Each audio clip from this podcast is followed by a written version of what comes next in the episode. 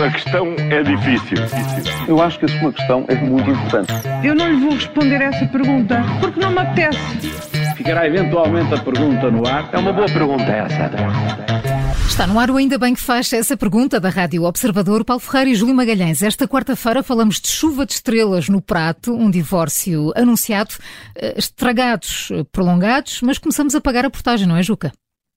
É isso mesmo, afinal, eh, vai mesmo haver um aproveitamento do preço das portagens. A perspectiva era de um aumento de 10%. É, e perante este cenário, o Primeiro-Ministro fez questão, no fim de semana passado, de dizer que não ia permitir que se aumentasse os custos da portagem para quem não tem sofrido com a subida de custo de vida.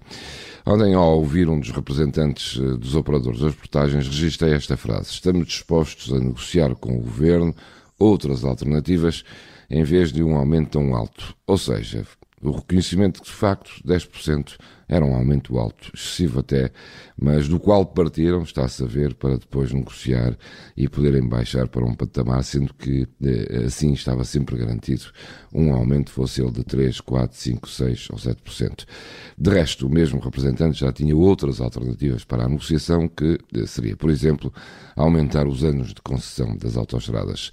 Na verdade, fica-se com a sensação que foi mesmo um aproveitamento do momento e, como sabem, andar nas autoestradas já exige um orçamento planeado. Os preços dos combustíveis são mais caros, os preços nas áreas de serviço nem se fala e, a par das portagens, ainda há os pórticos por tudo e por nada. Olha, em quanto tempo vai Manuel Pizarro demorar a consertar o que Marta Temido estragou? Hum, olha, independentemente dos protagonistas, o que se sabe é que continuam a vir eh, más notícias sobre o funcionamento dos hospitais. É, ainda ouvimos há pouco nas notícias, estes últimos dias uh, são, tem sido um pequeno caos que vai muito além da, da obstetrícia e ginecologia, área onde Portugal inovou aqui há uns tempos ao criar o conceito de urgências hospitalares que abrem quando abrem. Ontem tivemos hospitais com tempos de espera que chegaram às 24 horas para atendimentos em serviço serviço de urgência.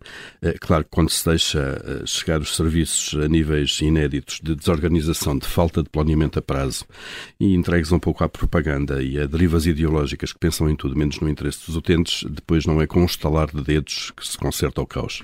Manuel Pizarro, neste caso, só pode queixar-se da herança que lhe foi deixada pela sua antecessora. E voltamos a Cristiano Ronaldo. Aos 37 anos, uma saída pela porta mais pequena. Olha, eh, deixou mesmo o Manchester United, é o que sabemos.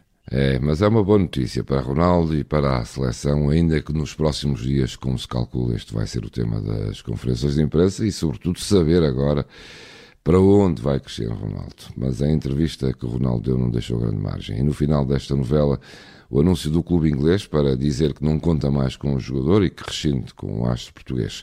Não se esperava outra coisa, mas aquele que se tornou uma lenda do Manchester United sai pela porta pequena e, sobretudo, com esse momento, protagonizado a semana passada, quando a sua enorme fotografia, que fazia parte do estádio Old Trafford, foi retirada com estrondo.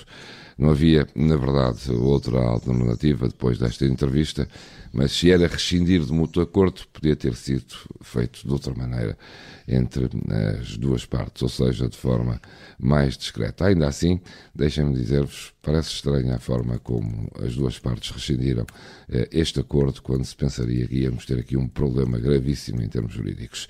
Novo ciclo, como diz o jogador, e que segue a participação da seleção mundial, agora com Cristiano, provavelmente de cabeça limpa, pelo menos é o que se espera. Olha, querem saber de um setor onde Portugal está cada vez melhor, mais saboroso e mais estrelado. saboroso e mais estrelado. Só podem ser as estrelas Michelin que ontem foram divulgadas, não é? Isso mesmo, Maria João. Acabaste de ganhar o queijinho. Respondem-se à pergunta de queijinho. Hum. Foram mais cinco restaurantes ontem que receberam a estrela Michelin em Portugal. Já são no total 38 as mesas que estão uh, nestas listas de topo do, do, guia de restaurantes mais famoso e influente uh, em todo o mundo. E Portugal vai ganhar autonomia em relação às Espanha no evento de divulgação das estrelas que a Michelin faz anualmente no próximo ano. São ótimas notícias para os chefes premiados, como é evidente, mas também para o turismo. As estrelas ajudam a colocar Portugal no mapa do turismo de qualidade e inovação. Sim, as sardinhas são ótimas, o bacalhau é único, sabemos isso, os pastéis de nata são deliciosos e devemos continuar a promovê-los, mas também eh, é bom sabermos eh, ir mais além eh, nestas ofertas, além destas ofertas que são very typical, não é? e atrair turistas com outro tipo de ofertas. A economia também agradece. Paulo Ferreira e Júlio Magalhães com as perguntas que marcam a atualidade. Amanhã, nova edição é sempre a seguir ao Jornal das Sete. A questão é difícil. Eu acho que a sua questão é muito importante. Eu não lhe vou responder essa pergunta porque não me apetece. Ficará eventualmente a pergunta no ar. É uma boa pergunta essa.